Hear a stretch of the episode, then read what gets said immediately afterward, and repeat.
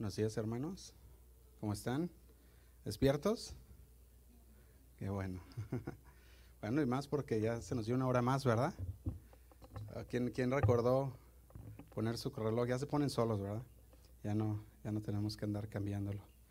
Bueno, me da mucho gusto verlos un día, una vez más, fieles al Señor, fieles a, a su iglesia, congregándose, gloria a Dios. Y hoy queremos comenzar una nueva serie, una, le llamamos una miniserie de enseñanzas que le he titulado Caminando sabiamente. El día de hoy vamos a dar una introducción a este tema para poder entrar y ver más profundamente cómo es el Señor, cómo es que el Señor quiere que nosotros caminemos cada día de manera sabia.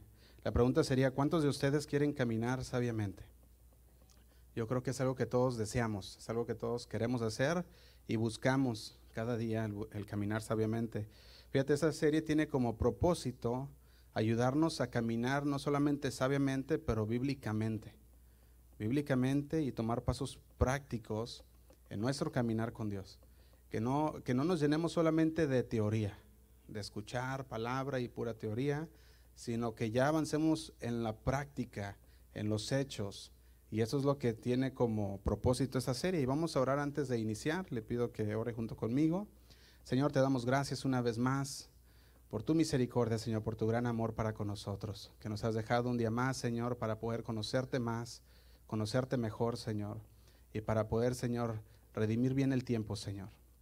Ese tiempo que tú nos das, que seamos personas, Señor, que saben utilizar su tiempo, Señor, para tus para las cosas de arriba, Señor, y no para las cosas terrenales. Cosas que valen la pena, Señor, donde ninguno puede robar, Señor, ni tampoco el orín corrompe, Señor, con el tiempo. Te damos gracias, Señor. Nos ponemos en tus manos en esta mañana. Háblanos, Señor, directo al corazón. Que podamos salir de aquí con una perspectiva diferente, Señor. Que podamos salir de aquí diferentes a como entramos, Señor. Te damos gracias, Padre. Nos ponemos en tus manos. En el nombre de Cristo Jesús. Amén. Y amén.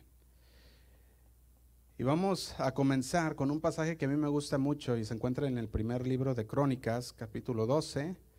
Pero antes de leerlo quisiera darle un poco de contexto. Este contexto, aquí vemos que a David lo acaban de nombrar rey en el capítulo 11, que es cuando tú lo lees, puedes ver que en el capítulo 11 lo acaban de nombrar rey. Y hasta este punto, David ya era un guerrero grande. Hasta este punto, David ya era un hombre hecho y derecho. Hasta ese punto ya era un héroe de guerra, David. Ya era una persona exitosa en batalla, había ganado muchas batallas y una persona muy amada y muy respetada. Hasta este punto David ya era eso. Y había un grupo de ancianos dentro de la tierra de Israel, de grandes guerreros de batalla, un grupo de, que se pueden decir, uh, líderes de aquellas tribus de Israel, que se reunieron con David. Y le decían ellos a David, David, nosotros creemos en lo que Dios te ha llamado a ser, un rey. Nosotros creemos en ti, creemos que Dios te llamó para ser nuestro rey.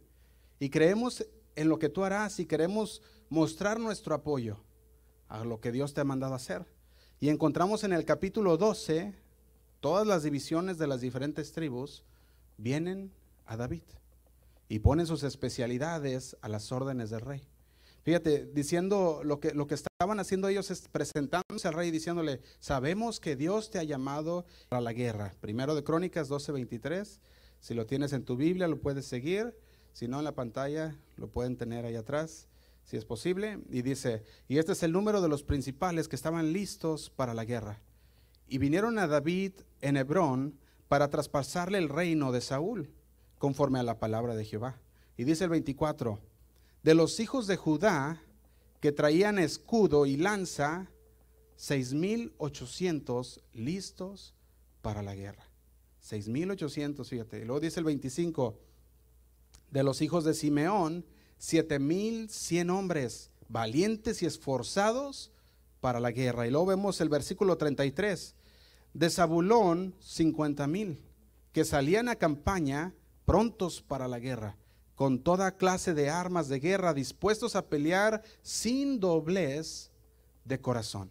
Y dice el 34, de Neftalí, mil capitanes, y con ellos treinta y siete mil con escudos y lanzas. Y dice el 35, de los de Dan, dispuestos a pelear 28.600, del 36 dice, de hacer, dispuestos para la guerra y preparados para pelear 40.000. Y 37 dice, y, de otro, y del otro lado del Jordán, de, las, de, los, de los rubenitas y gaditas, y de la media tribu de Manasés, 120 mil con toda clase de armas de guerra. Y nos continúa diciendo así sucesivamente las divisiones y especialidades que traían todos estos guerreros, todos estos hombres de guerra. Y sus números, en medio de toda esta lista de hombres de guerra y capitanes de ejército, se encuentra un verso entre esos números que vemos aquí. Y ese es el versículo 32. Cuando llegamos al versículo 32 dice así, de los hijos de Isaacar, 200 principales, entendidos en los tiempos y que sabían lo que Israel debía hacer, cuyo dicho seguían todos sus hermanos.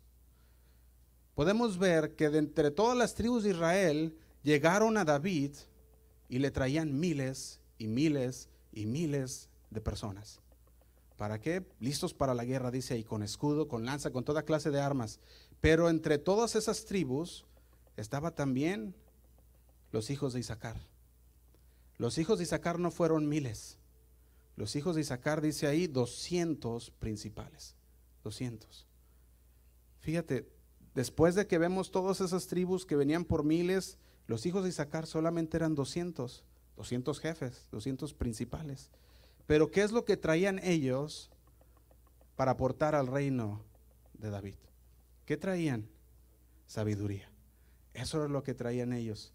Traían sabiduría de Dios, para poder liderar, para poder gobernar, para poder llevar a cabo los planes de Dios.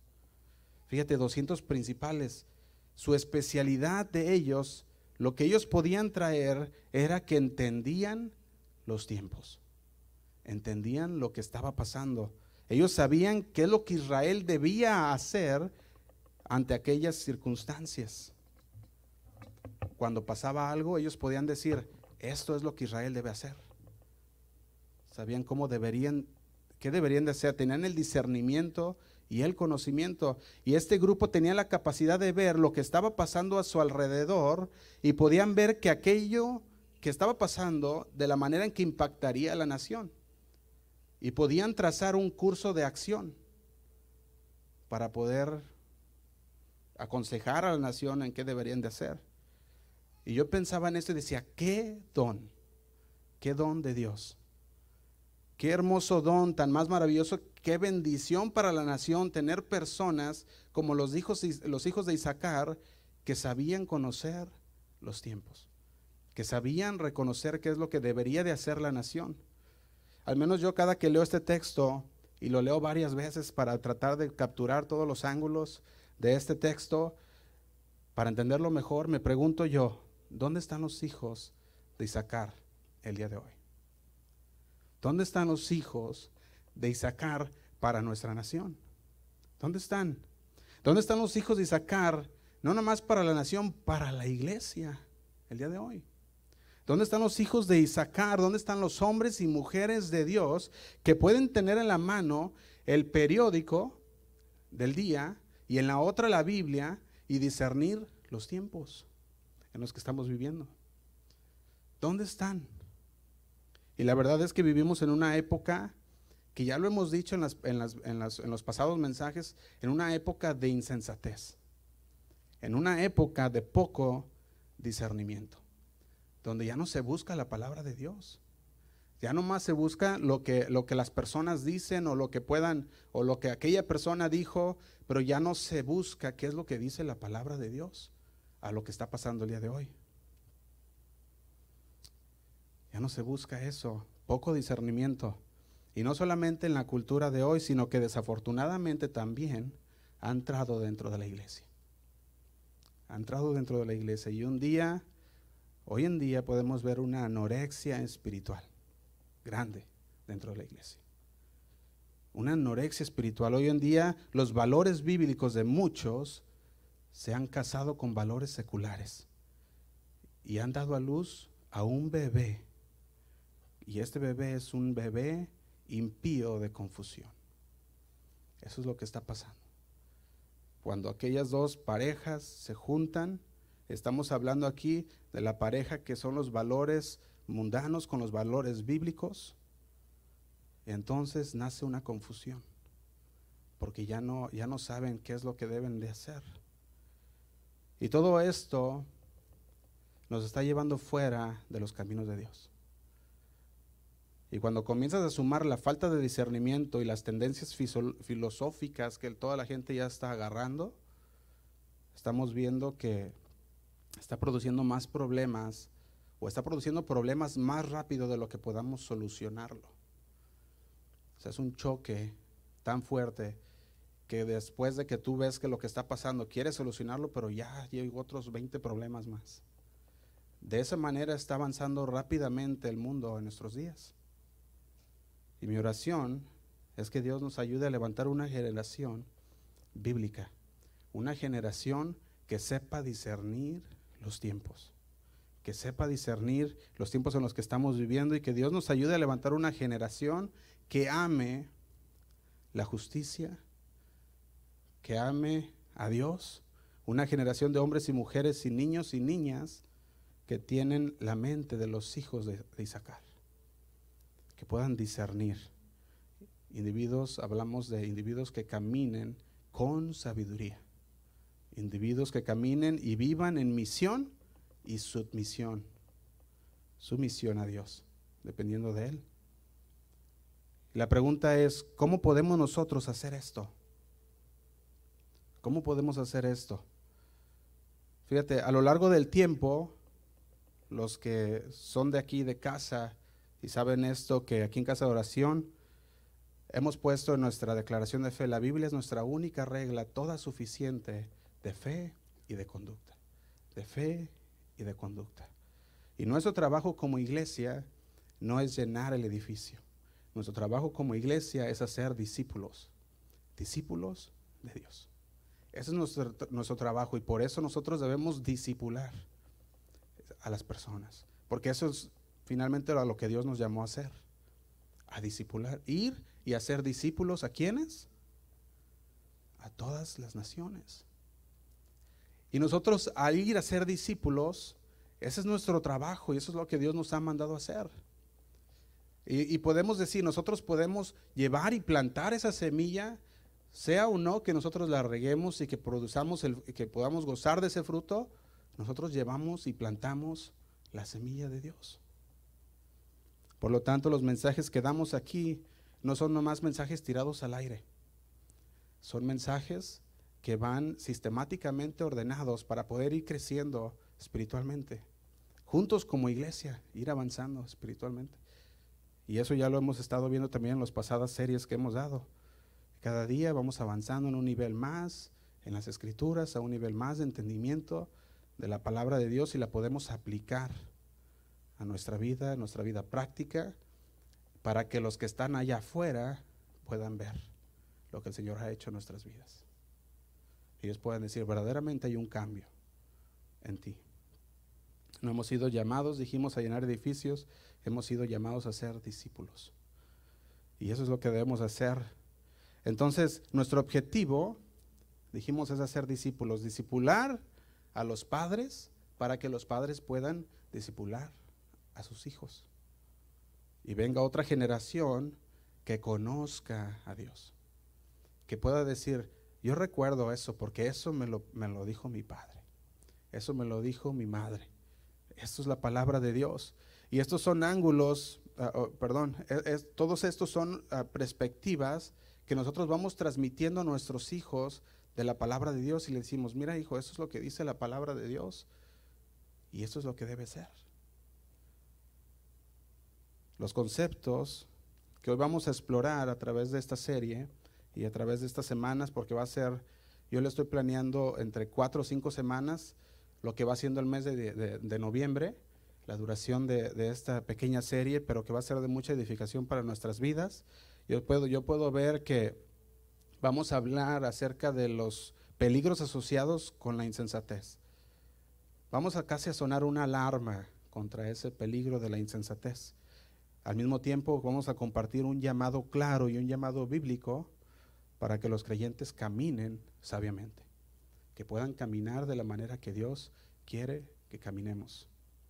Y bueno, cuando contaba el número de personas en este versículo 12 de, el capítulo 12 de primero de Crónicas, podía contar todas estas personas, 340 mil personas listas para la guerra. 340 mil personas que mencionaban aquí en este texto específicamente. Y de estos 340 mil estaban siendo liderados por 200 personas con discernimiento. 200 personas que tenían la sabiduría de Dios. Y aquí está un pensamiento que, que me golpeaba cuando leía esto dentro de los Estados Unidos hay 380 mil iglesias. 380 mil iglesias en los Estados Unidos. ¿Qué pasaría si solamente de esas iglesias una persona de la iglesia dijera, Señor, dame sabiduría, dame entendimiento, úsame de manera en la que usabas a los hijos de Isaacar? ¿Qué pasaría? ¿Te imaginas? Si aquellos eran 340 mil ah, guerreros liderados por 200, Qué bueno sería que nosotros nos pusiéramos y decir, Señor, quiero sabiduría, dame sabiduría, que es una de las cosas que el Señor no nos niega y que nos da como en abundancia, si nosotros le pedimos. ¿Te imaginas qué pudiera pasar con nuestra nación, con este país, si hubiera personas que pidieran a Dios sabiduría, que pidieran a Dios que fueran guiados por Él para poder guiar a los demás? Que cuando tú conoces porque abres la palabra y la entiendes y la otra persona está desviada en otros caminos, tú puedes decir, mira, déjame decirte lo que dice la Biblia. Esto es lo que dice. Me acuerdo de, un pastor que me decía, uh, estamos platicando, ¿verdad? Entonces yo le dije, ¿Y, ¿Y, qué piensas de esto? Y me dijo, se me quedó bien guardado porque me dijo, ¿quieres saber qué pienso yo o quieres saber qué dice la Biblia? ah, no, pues qué dice la Biblia. Exacto. Y eso es lo que debe de ser siempre. ¿Qué dice la Biblia? ¿Qué dice la Biblia sobre eso? Y quiero que vayamos al libro de Proverbios, capítulo 1, versículo 1. Proverbios 1, versículo 1. Y dice así. Dice los proverbios de Salomón hijo de David, rey de Israel. Y dice el versículo 2, para entender sabiduría y doctrina, para conocer razones prudentes, para recibir el consejo de prudencia, justicia, juicio y equidad, para dar sagacidad a los simples y a los jóvenes inteligencia y cordura. Y dice el 5, oirá el sabio y aumentará el saber y el entendido adquirirá consejo para entender proverbio y declaración. Palabras de sabios y sus dichos profundos. Dice el 7, el principio de la sabiduría es el temor, el temor de Jehová. Los insensatos desprecian la sabiduría y la enseñanza.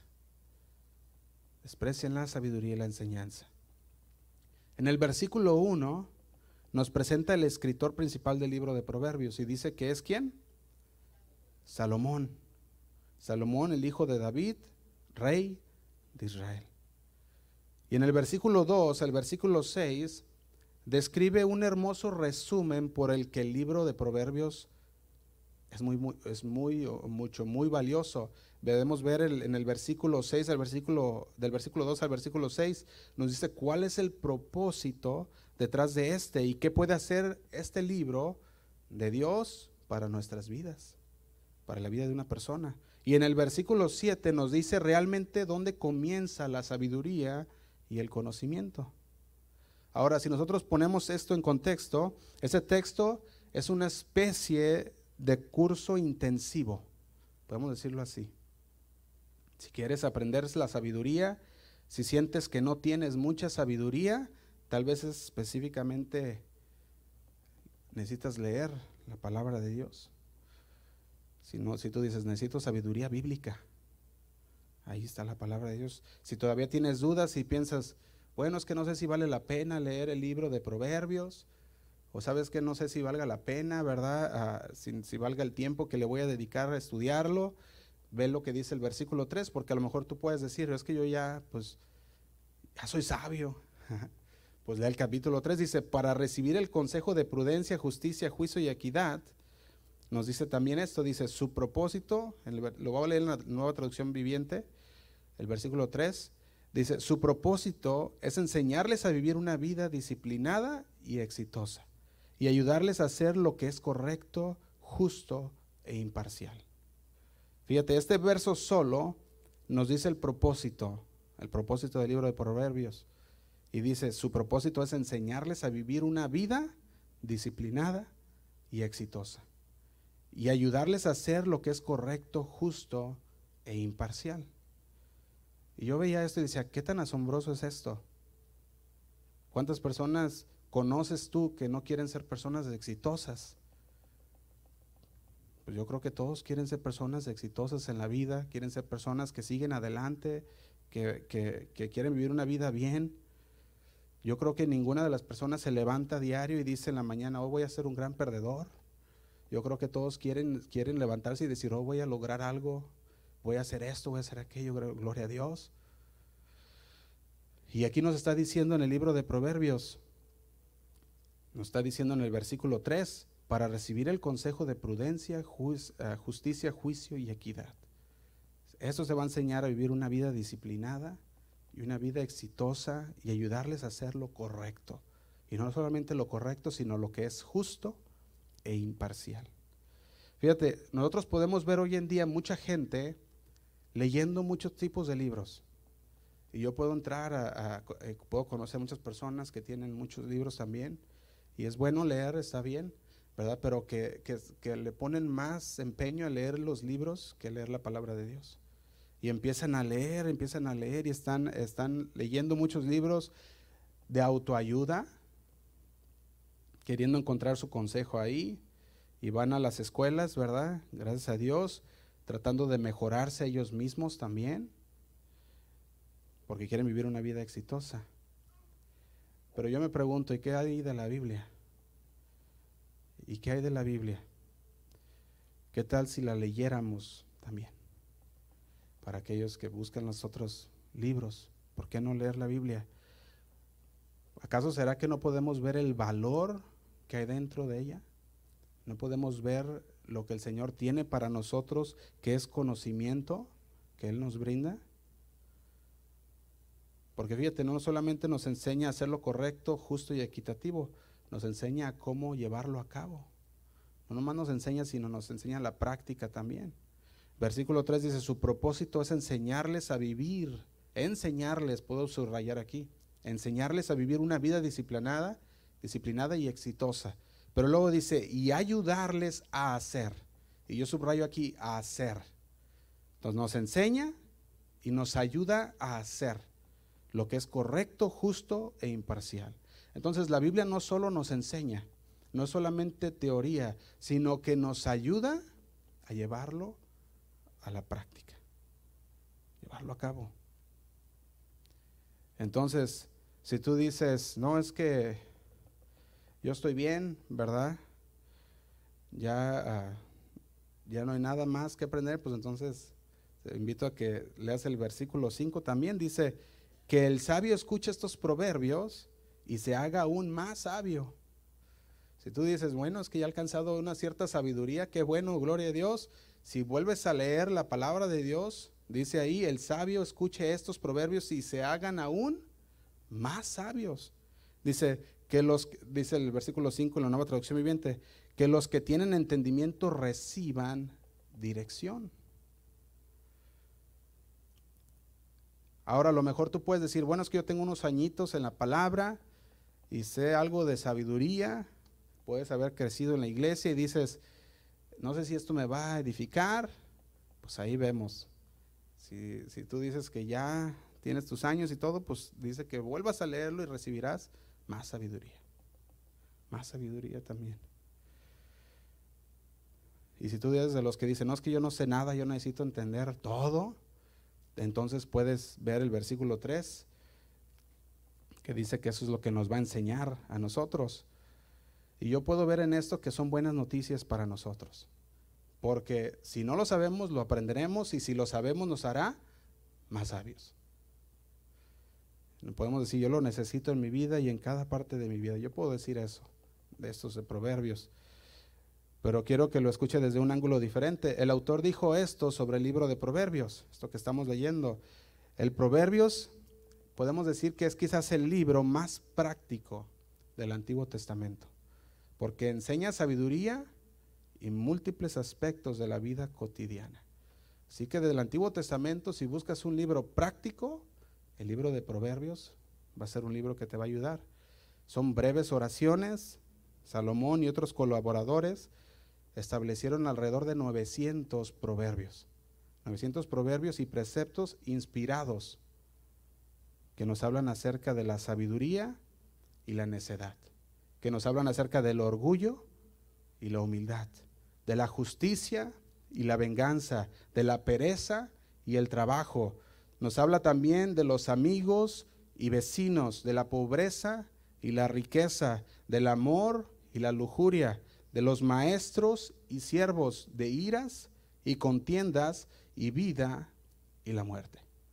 Eso es lo que nos habla el libro de Proverbios. Y estos temas no, solo, no son solo teóricas, dijimos, sino que nos llevan a la práctica. Así que podemos decir que son verdades fáciles de memorizar, fáciles que tocan las, diferentes fases de nuestro, de nuestro caminar diario. Entonces yo pienso que es un libro que vale la pena que podamos, que podamos tener unas semanas para enfocarnos y no vamos a leer, bueno, no vamos a estudiar todo el libro de Proverbios en versículo a versículo como normalmente lo hacemos, pero sino que más bien es para que despierte el apetito y podamos decir, ¿sabes qué? Quiero, quiero conocer más. ¿Qué es, lo que, ¿Qué es lo que Dios quiere hablarme a mí? Porque tú puedes eh, estudiarlo por el resto de tu vida y tener 30 años estudiando este libro y seguir conociendo y aprendiendo cada día más y más. Porque dice que la palabra es viva y eficaz. Y no perecerá. Puedes llegar a encontrar diferentes, se llaman pepitas, ¿verdad? O joyitas cada vez que tú lo lees y lo estudias, aunque hayas tenido muchos años estudiándolo. Entonces dijimos que no es el objetivo enseñarlo todo completo, sino que más bien es despertar ese apetito de ver el valor de la sabiduría que nos brinda la palabra de Dios en un marco más básico, en algo más, ah, algo que usted puede continuar estudiando en su casa. Entonces, para conocer la estructura, vamos a empezar a ver quién era la gente, ¿verdad? Y vamos a empezar a sacarle el máximo provecho al estudio. Pero yo quiero que vea algo también. En el libro de Proverbios nos describen dos caminos que se encuentran delante de la gente. O sea que delante de nosotros el día de hoy tenemos dos caminos. Y este camino, uno es el de la necedad y luego se encuentra el otro camino que es el de la sabiduría. Por eso dijimos en esta serie, caminando en sabiduría. Enfrente de ti tienes dos caminos. Tú vas a escoger cuál vas a ir. ¿Vas a tomar el camino de la sabiduría o vas a tomar el camino de la necedad. Ahora, el camino de la necedad y el camino de la sabiduría, que vamos a ir leyendo a lo largo del libro de Proverbios, encontrarás que los escritores están hablando de estos dos.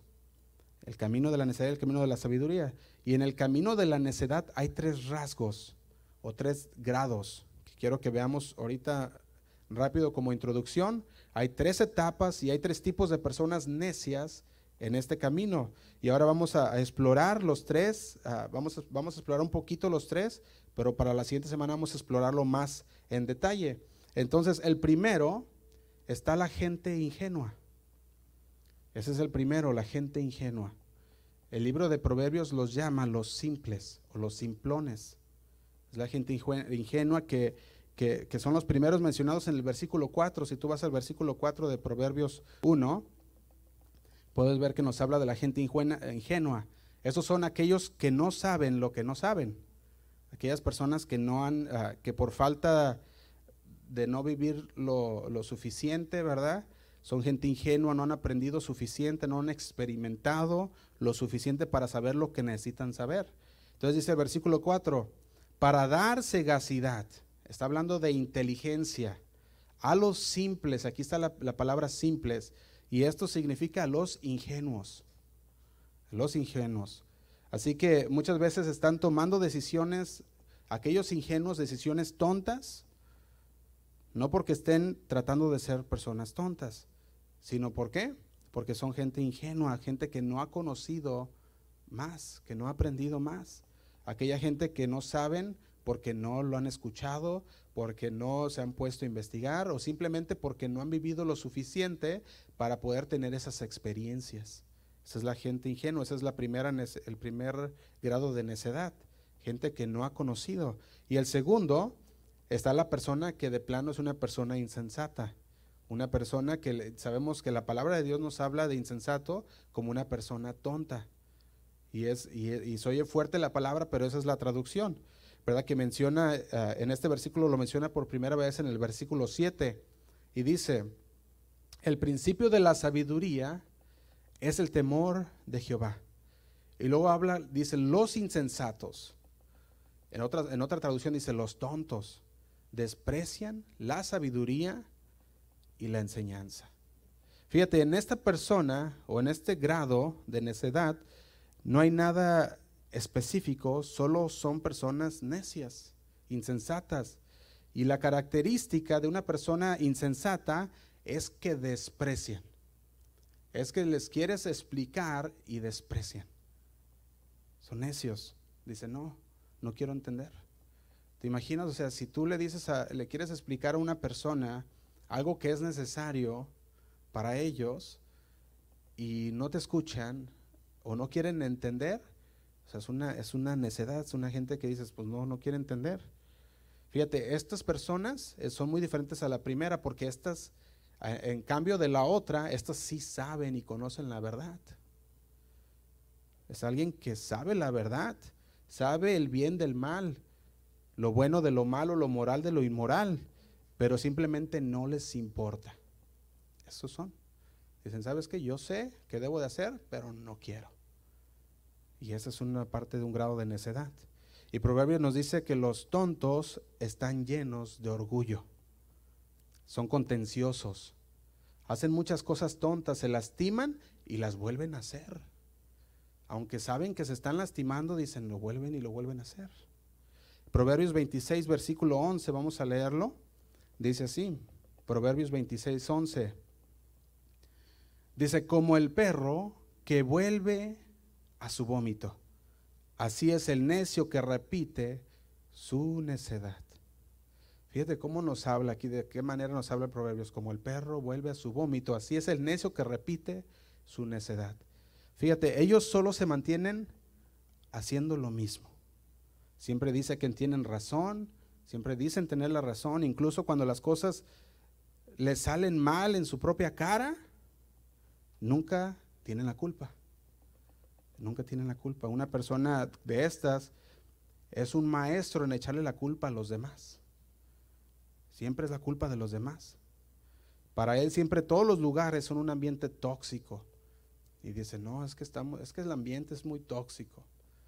Y el ambiente y el ambiente. Y le echa la culpa a los demás. Siempre son las circunstancias las que se salen del control. No, es que se me salió de control. Y se salió de control. Siempre se niegan a ver que son lo, el, único común denominador en todos sus problemas. Se niegan a verlo. Entonces una persona necia de este tipo sigue enfrentando una y otra vez las consecuencias de sus malas decisiones. Una y otra vez. Y esas consecuencias tienen que doler lo suficiente para que entonces puedan empezar, empezar a entender que a lo mejor no están correctos. Si les dolió fuerte y fue algo fuerte, entonces quizás ellos puedan decir, a lo mejor no estoy bien. Ese es un tipo de necedad. Y podrían pasar 20, 30 años de cosas que continúan explotando en su cara, que continúan saliendo mal y, seguir diciendo, es que no estoy mal, es que estoy bien. ¿Te imaginas? O sea, qué, qué, qué fuerte es ese tipo de necedad.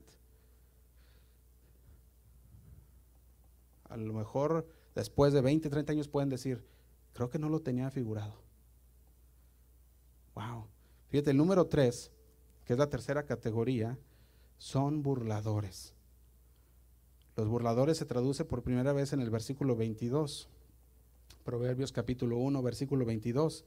Dice así, ¿hasta cuándo, oh simples, amaréis la simpleza?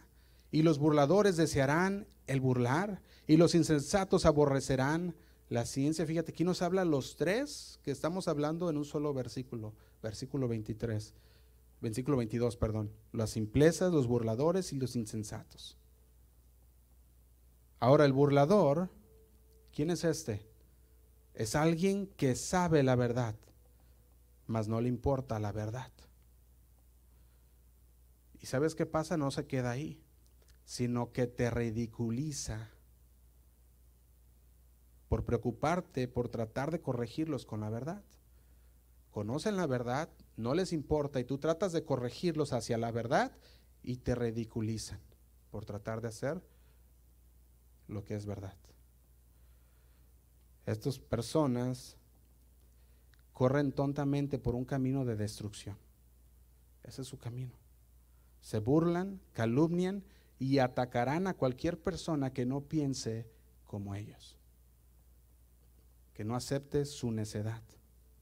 Y yo quiero empezar, quiero que pausemos unos, unos, unos segundos para poder meditar en esto y podamos decir nosotros, ¿Será que nosotros tenemos opinión completamente diferente a los demás? ¿O será que es la palabra de Dios la que, la que nos habla? ¿Qué es lo que, cómo somos nosotros? No seamos burladores como los que dice aquí. Porque yo he visto que en los últimos años el, número de burladores ha aumentado. Ha aumentado así, pero agigantado. Fíjate, antes si tú tenías una opinión diferente, te la quedabas entre tú y Dios y quizás ahí una persona más. Pero ahora con la venida de las redes sociales, ya parece que todos quieren decir, mira lo necio que soy.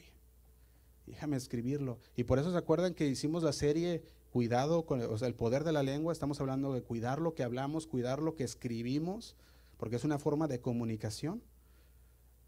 Entonces, cuando nosotros estamos hablando vemos que, hoy en día la insensatez ha aumentado a un nivel agigantado por medio de las redes sociales, ya se hablan cosas que, que de otra manera no dirías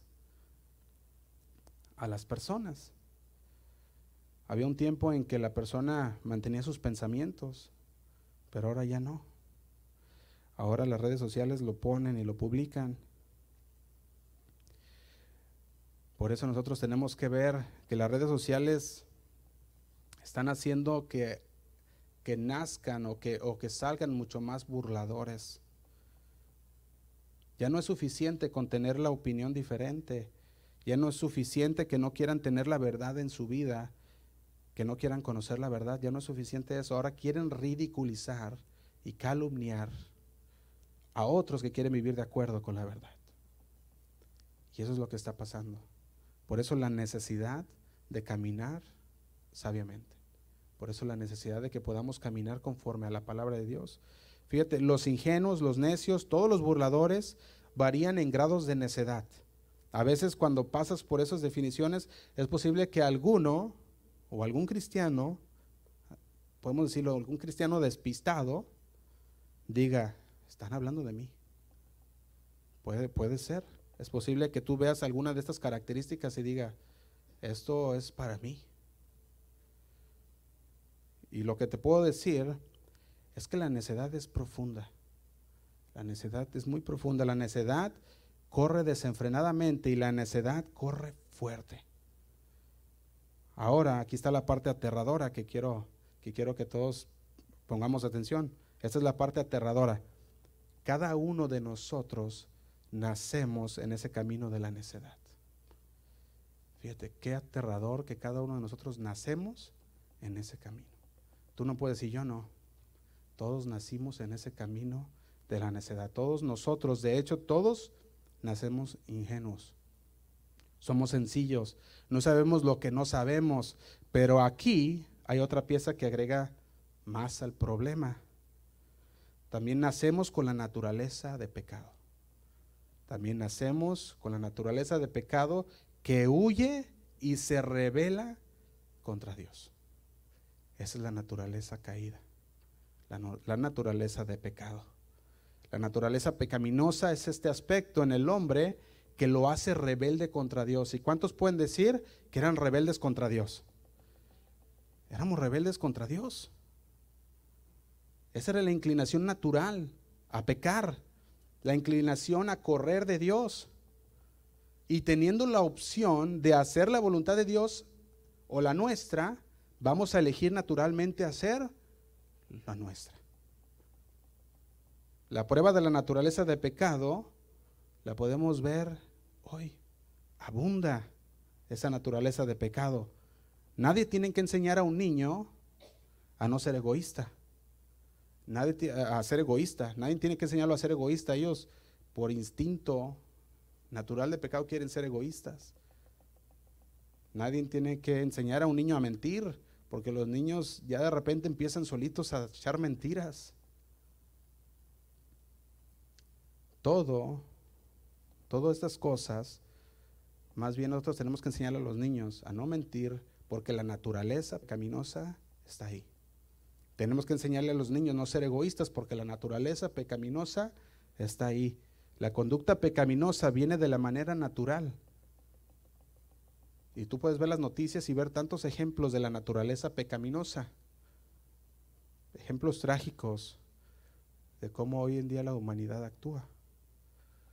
Fíjate, yo tengo, ah, veía esto, Charles Spurgeon decía esto, a medida que la sal da sabor hasta la última gota en el Atlántico, también el pecado lo hace afectando a todos los átomos de nuestra naturaleza. Y dice así, está tan tristemente allí, tan abundante allí, que si no se puede detectar, usted está engañado. Si nosotros no podemos detectar la necedad de nuestras vidas, estamos engañados. Y quiero que leamos Romanos 3, versículo 10. Vemos, Pablo le habla a los romanos y le dice de esta manera, Romanos 3, versículo 10, dice, como está escrito, no hay justo ni aún uno. No hay justo ni aún uno. Dice el 11, no hay quien entienda, no hay quien busque a Dios. Y dice el 12, todos se desviaron, a unas se hicieron inútiles, no hay quien haga lo bueno, no hay ni siquiera uno. Y dice el 13, sepulcro abierto es su garganta, con su lengua engañan, veneno de, de áspides hay debajo de sus labios. Y dice el 14, su boca está llena de maldición y de amargura. Y dice el 15, sus pies se apresuran para derramar sangre. Y dice el 16, quebranto y desventura hay en sus caminos. Y dice el 17, y no conocieron camino de paz. Y el 18, no hay temor de Dios delante de sus ojos. No hay justo ni siquiera uno. Podemos ver que el lenguaje es claro. No se permite ninguna excepción. Todos se apartaron. Todos se han apartado. Esto parece hacer eco lo que dice el capítulo 1 de Romanos. Pueden leer en sus casas. Que la gente tuvo la oportunidad de conocer a Dios, pero lo descartó. Tuvieron la oportunidad, pero dijeron, no, no quiero. No ahora, ¿Para qué? Para su propia perdición, para su confusión. Pablo quiere que se registre todo el impacto y por eso dice, no hay justo ni aún uno. Todos se apartaron. Fíjate la objeción que nos da este, esta palabra en el Antiguo Testamento cuando vemos los Salmo 1, o también podemos ver Job 1.8, vemos que desde el punto de vista de la justicia divina, todos se quedan cortos. Nadie es justo como Dios. Pablo afirma, tanto los judíos como los gentiles no hay justo ni aún uno. Entonces la humanidad nace cabezona. La, humanidad en sí misma nace con el pecado en ellos, con la naturaleza pecaminosa. Queremos siempre las cosas a nuestra manera siempre como yo quiero y cuando yo quiero y como, como yo quiero, Eso es lo que siempre vamos a, vamos a estar. Entonces, si tú estás actuando como un necio, no te sorprendas que tus hijos sigan los mismos pasos de necedad. Por eso está la responsabilidad para los padres de caminar sabiamente para que nuestros hijos puedan caminar sabiamente. Sacar nuestros hijos del camino de la necedad y ponerlos en el camino de la sabiduría. Eso es nuestro trabajo como padres. Es nuestro trabajo. Y si los padres no hacen esto, entonces, ¿sabes quién lo va a hacer? La policía.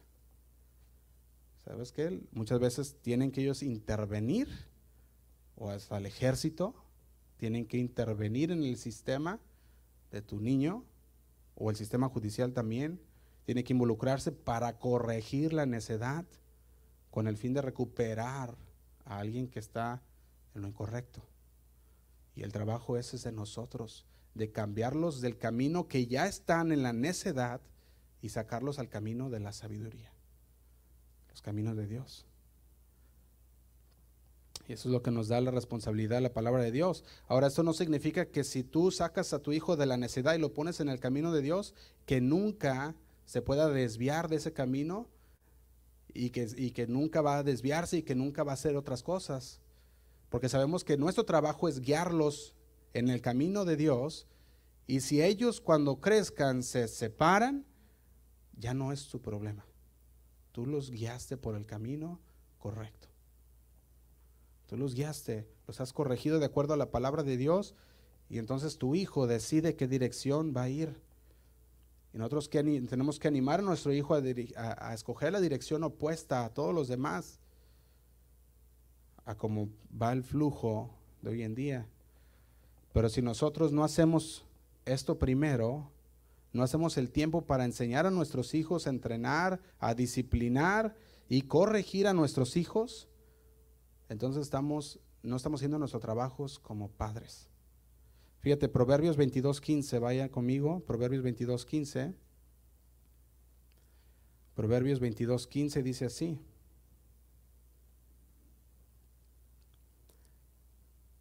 Dice, la necedad está ligada en el corazón de quién?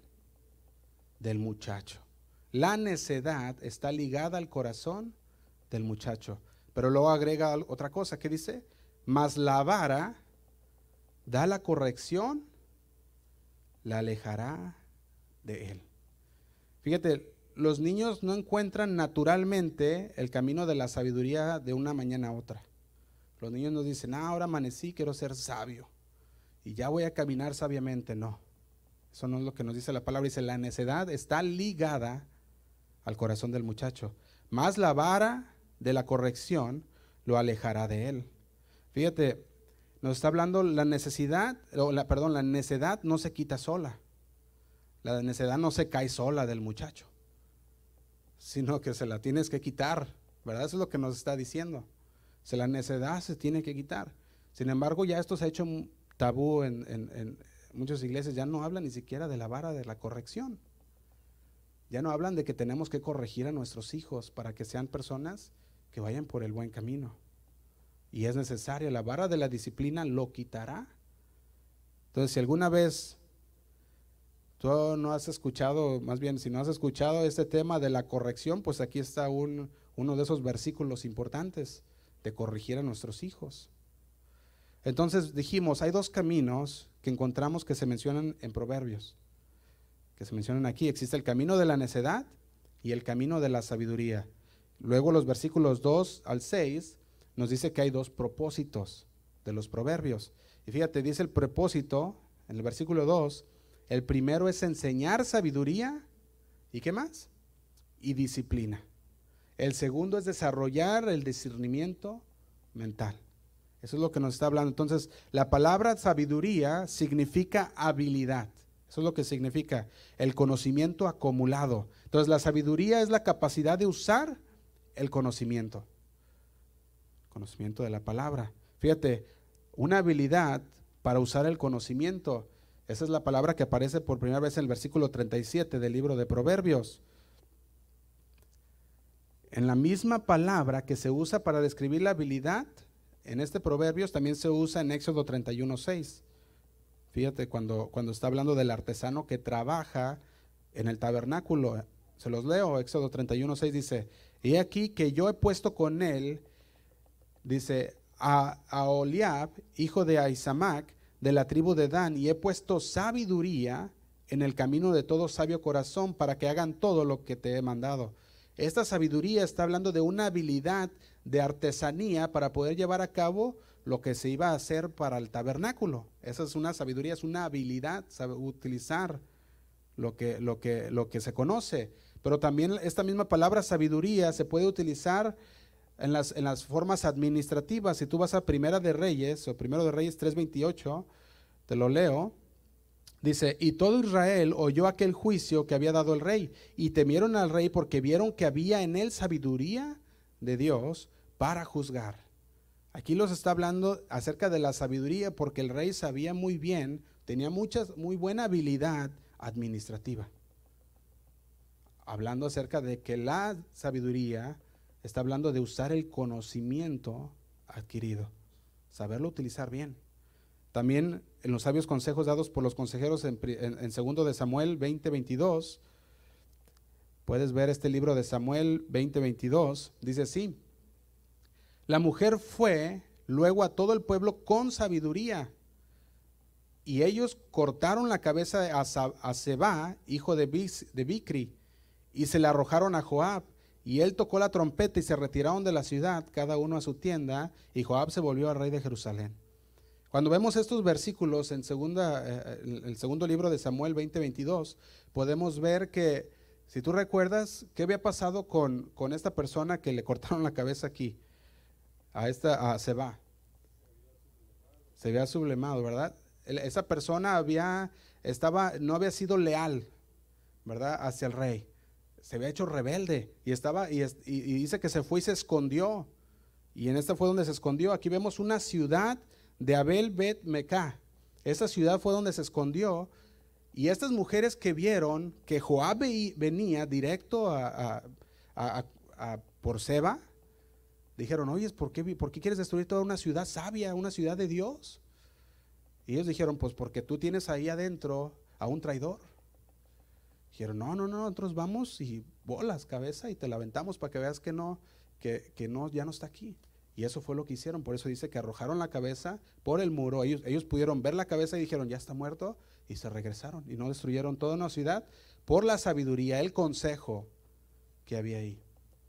Y nosotros tenemos que aprender a usar el conocimiento de la palabra de Dios para llevarlo a cabo en nuestras vidas diarias.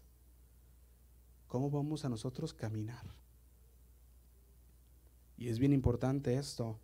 Yo lo veía eso y decía, Señor, ¿Qué nos quieres hablar a nosotros en este, en este tiempo? Y el Señor dice, quiero que caminen sabiamente. Quiero que caminen sabiamente. Fíjate, la rebelión de Seba probablemente duró no más de una semana. Eso es lo que podemos ver. No duró más de una semana. Se rebeló contra el rey y el rey lo mandó y dijo, vayan y tómenlo. A ese que está rebelando. Y, y tú puedes ver ahí muchas veces que esta persona rebelde había tenido, dice ahí que tenía mucho pueblo con él, pero en realidad no, porque al final le dieron, le dieron cuello. Eso es lo que pasa con la rebeldía. Así que la sabiduría es una vida vivida con la habilidad, con el conocimiento de la palabra de Dios. Esa es la sabiduría. Una vida sabia es la habilidad de tomar decisiones sabias, de acuerdo a la palabra de Dios. Y a veces, yo muchas veces pienso muchas veces las cosas y a veces hasta algunos se cansan y es que, ¿por qué tanto le das tantas vueltas? Y es que tengo que ver todos los ángulos y tengo que pensarlo bien y tengo que hacer esto. Y a veces, a veces a personas se pueden cansar y decir, es que no me da respuesta o es que el otro, ¿verdad? Y es que me tardo en tomar una decisión, ¿verdad? Y es que tenemos que ser, eh, tenemos que poder, tenemos que pensar bien las cosas antes de hacerlas. Tenemos que poder tomar el tiempo y decir, exacto, esto es lo que quiero hacer.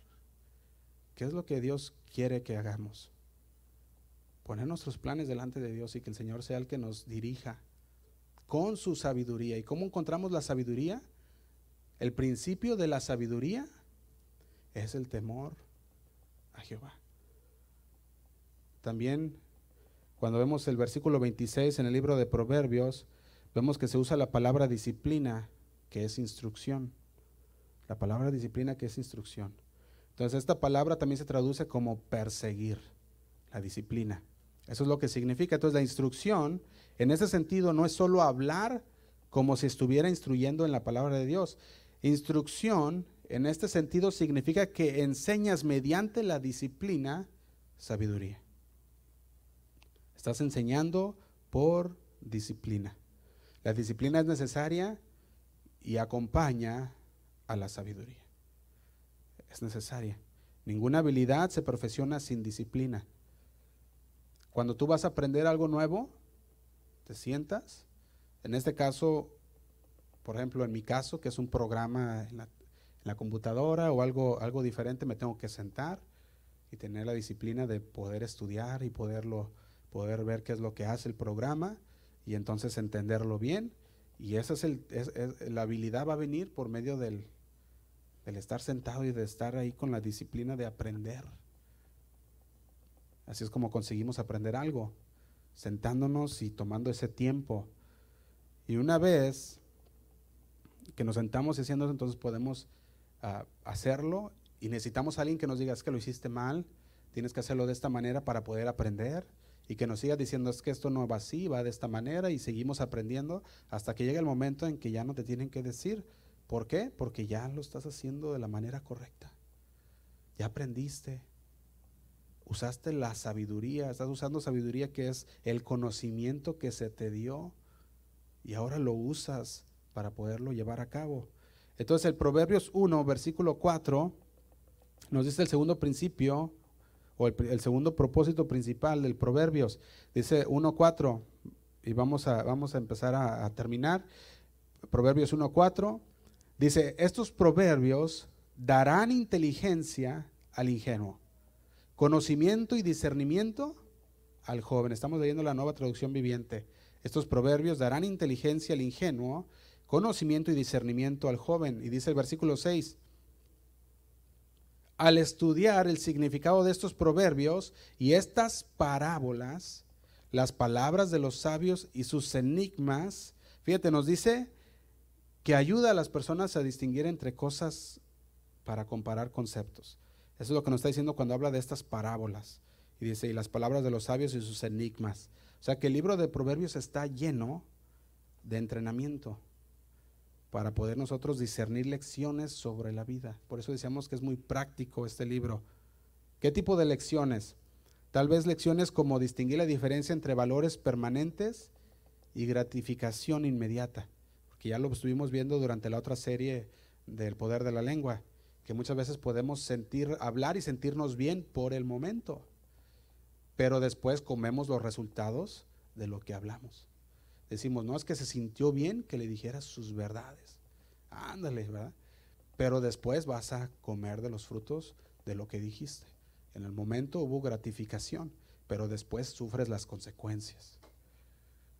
Y eso es lo que nos va a enseñar también el libro de Proverbios. Entonces la prudencia es la capacidad de actuar. Y fíjate, y la prudencia es algo que es un fruto que va a producir la sabiduría y el discernimiento vives de una manera sabia y, puedes, sabes discernir, esto va a producir una cualidad única en tu vida que se le llama prudencia. Y eso es bien importante que lo entendamos bien. La prudencia. ¿Cómo se ve cuando una persona vive con prudencia? Te dice que la persona vive su vida, cuando la ves tú, vive su vida haciendo lo correcto. Y dice, esa persona es prudente. Hace las cosas buenas, hace las cosas justas, es justo y sabes que la persona vive con prudencia. O por decirlo de otra manera, también así, ¿verdad? Es una persona que, la cual, ah, dice el versículo 3 de Proverbios 1, vive con prudencia, justicia, juicio y equidad. Y esas son las cuatro características que todos nosotros quisiéramos que los demás tuvieran. Especialmente en tu trabajo, tú dices, yo quiero que mi jefe sea una persona prudente, que sea justo, una persona que sepa utilizar bien el juicio y que sea una persona equitativa. así queremos a todos nuestros vecinos, nuestros, nuestros amigos, queremos que sean de esa manera, entonces ¿por qué nosotros no serlo así también? Se necesita ser el cristiano de esta manera. necesitamos saber encontrarle el valor a la sabiduría que nos va a hablar el libro de Proverbios. Y tenía muchas cosas más para decir, pero quiero que lo vamos a dejar aquí y queremos que entrar con esa introducción para el siguiente, para el siguiente domingo en lo que es caminar sabiamente y empezando por la necedad, que es lo que constituye una persona necia para con Dios. Amén. Vamos a orar. Señor, te damos gracias por tu palabra. Te damos gracias, Señor, porque una vez más tú hablas a nuestro corazón. Tú tocas, Señor, nuestras mentes, nuestro corazón. Y tú estás mostrándonos, Señor, esas áreas en nuestras vidas que necesitamos corregir. Tú estás mostrando, Señor, en nuestro corazón esas áreas que a lo mejor no habíamos pensado antes, Señor, pero que ahora tú Tú nos pones, Señor, abiertamente en nuestro corazón que tenemos que lidiar con ellas, Señor. Que tenemos que echar fuera de nuestras vidas y que debemos de comenzar a hacer, Señor, ya sea con la disciplina de nuestros hijos, ya sea la manera en la que actuamos, Señor, la manera que vivimos cada día sabiamente, Señor. Tú conoces nuestras vidas mejor que nadie. Dice tu palabra, Señor, que para ti estamos desnudos frente de ti, Señor. No hay nada que podamos esconder de ti, Señor. Tú conoces lo más profundo de nuestro corazón Tú conoces las palabras, aún antes que las digamos, Señor, tú conoces. Y te pedimos, Señor, que durante esta semana tú prepares nuestro corazón, tú prepares nuestras vidas, Señor, para poder recibir tu palabra y ponerla y llevarla a cabo, Señor, llevarla a la práctica en nuestras vidas. Que podamos vivir, Señor, sabiamente, que podamos caminar sabiamente, Señor, en tu palabra. Que podamos tomar, Señor, el conocimiento que tú nos brindas en tu palabra y podamos llevar ese conocimiento en nuestros corazones, atesorarlo, Señor, en nuestros corazones, para que puedan vivir, Señor, por medio de nuestra vida y los demás puedan ver, Señor, ese testimonio, que es un testimonio agradable a ti, Padre. Te damos gracias, Señor, y te pido por mis hermanos que están aquí en esta mañana. Te pido que tú los guardes, que tú los bendigas, Señor, que ellos puedan llegar a sus casas con bien, Señor, que, que no les falte nada, Señor, para que ellos puedan puedan glorificarte cada día, Señor, en todas las maravillas y las bondades que tú tienes para ellos, Señor. Te damos gracias, Padre. Te lo pedimos en el nombre de Cristo Jesús. Amén. Que Dios les bendiga, hermanos, y nos quedamos aquí para el siguiente para el siguiente domingo.